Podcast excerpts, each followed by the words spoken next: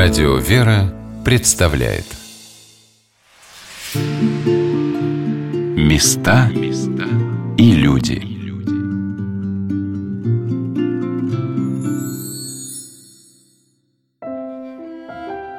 Сегодня на волнах радио «Вера» мы рассказываем об Алексеевском Ставропагиальном женском монастыре в Москве. До конца этого лета монастырь будет закрыт для паломников, но мне все чаще вспоминается храм всех святых – с его чудесным блистающим мраморным иконостасом, дорогие сердцу иконы, радостный взгляд батюшки, его слова, матушка игумени, часто сама читающая каноны и псалтирь, скромные сестры и служительницы, многолюдство прихожан. И во времена карантина мне было очень важно знать, что в обители совершаются ежедневно богослужения, проходят ночные литургии и крестные ходы по тропе молитвы – что жизнь в Москве и далеко за ее пределами осуществляется под молитвенным покровом русских монастырей.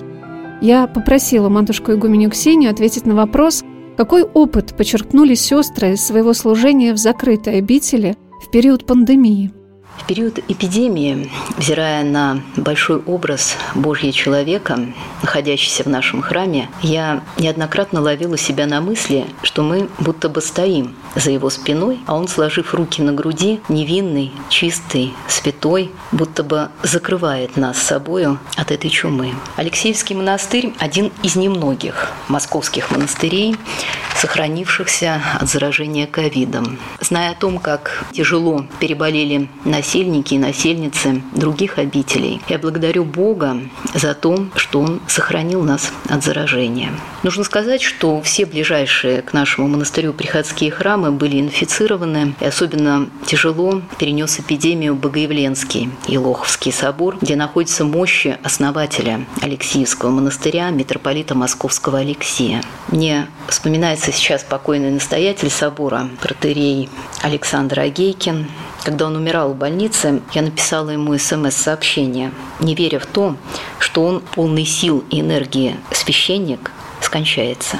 «Отец Александр, дорогой», – написала я, – «держись, молимся всем монастырем». Но батюшка не вышел из комы, и вы знаете, эта смерть потрясла меня и своей внезапностью, и своим коварством. Я вдруг осознала всю полноту ответственности заверенных моему печенью людей. А таких, проживающих в монастыре, сейчас около 50 человек. Невидимая рука милости Божией уберегла нас – не только сестер и сотрудников, но также и находящихся на нашем попечении престарелых и инвалидов монастырской богадельни. Несложно представить, что могло произойти в случае проникновения инфекции за стены обители. Мы сейчас в затворе, потому что Московская патриархия разрешила открыться только тем монастырям, которые имеют два храма для организации раздельных богослужений с участием прихожан и насельников обители. У нас на территории только один храм всех святых, и сейчас мы заняты подготовкой необходимых условий для разделения богослужений, для перемещения части насельницы обители в скит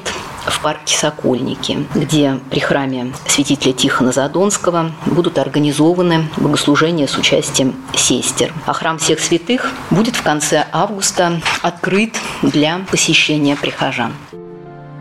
Какое тяжелое время переживается всеми нами. Как хочется сбросить с себя этот груз, вздохнуть полной грудью, снять маски в метро, спокойно поехать в гости, прийти без опаски в храм, не боясь, что ты сам или священник в храме заболеет. Мне запомнили слова одного батюшки, который сказал, что опыт этой болезни нам всем придется еще осознать и сделать правильные выводы. Но мне думается, эта эпидемия показала, что нам по-настоящему дорого – и как радостно было иногда увидеть лицо батюшки Артемия в прямом эфире на православном телеканале. И как важно было услышать, что, слава Богу, все здоровы в монастыре. И как драгоценна надежда, что скоро можно будет прийти на исповедь к отцу Артемию. Если спросить сейчас любого прихожанина Алексеевского монастыря, что бы вы хотели сделать, я уверена, каждый ответит прийти на самую долгую службу – отстоять самую длинную очередь на исповедь и услышать от батюшки одно только слово «Приветствую». И этой надеждой, наверное, живут сейчас очень многие люди. Например, ожиданием, когда батюшка вновь придет к ним в школу или приедет с выступлением в их город, потому что протерей Артемий Владимиров очень много проводит встреч и бесед и с теми, кто уже переступил порог храма, и кто лишь желает сделать этот шаг.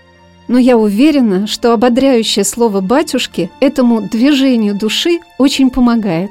Елена Владимировна Путинцева сказала об этом особенном, удивительном даре слова отца Артемия – Отец Артемий постепенно выходил на этот уровень не только храмовой проповеди, но и выступлений. Его приглашать стали и на телевидении. Вот многие помнят его передачи «Канон», «Месяцы слов», «Спокойной ночи, малыши» на центральном телевидении. И многие люди, услышав это слово, такое необычное, с юмором, нестандартное, легкое по своей форме, но глубокое по содержанию, многие люди стали приходить в храм. Ну и сейчас среди наших прихожан очень много слушателей и зрителей телеканала «Спас» и радио «Веры». Услышав батюшку и других служителей, они приходят к нам в храм и говорят, «Батюшка, я вас видел по Спасу, мы с вами знакомы, хочу вот с вами поближе познакомиться и принести вам свою исповедь». То есть это вот миссия, миссия церковная. Конечно, радио «Радонеж» тоже очень большую роль в этом сыграло.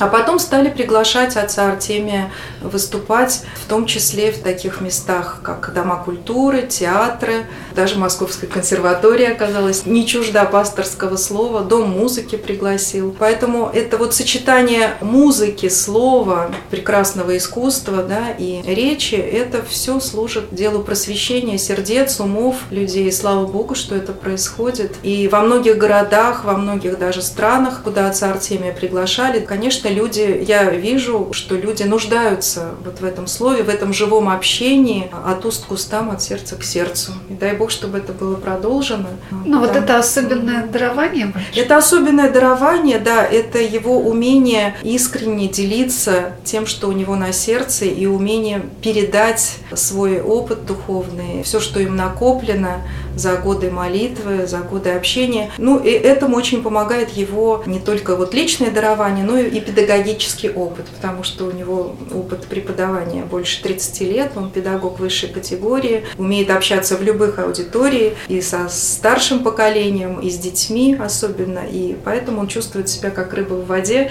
когда видит, чувствует внимание, чувствует потребность человека в слове, то он дарит, дарит, дарит себя, дарит свои знания, умения и свое слово с щедростью и с большим мастерством.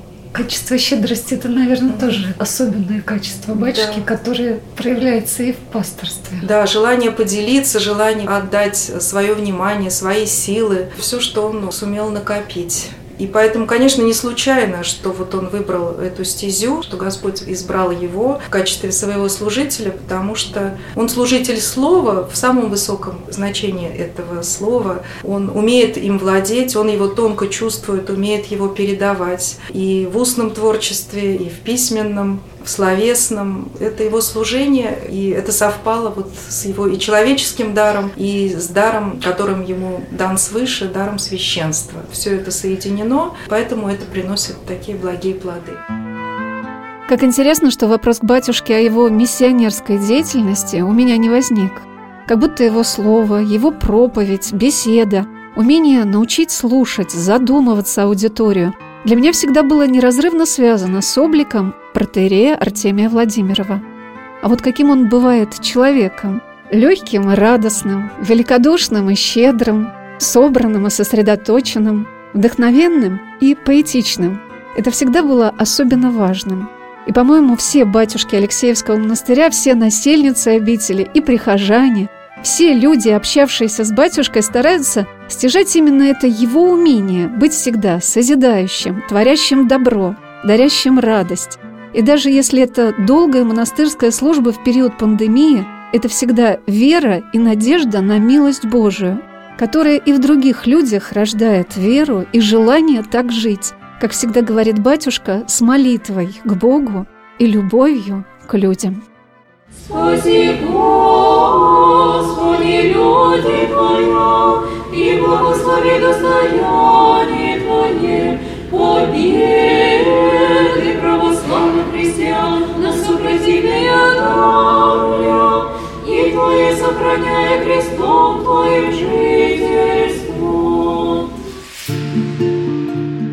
Места и люди.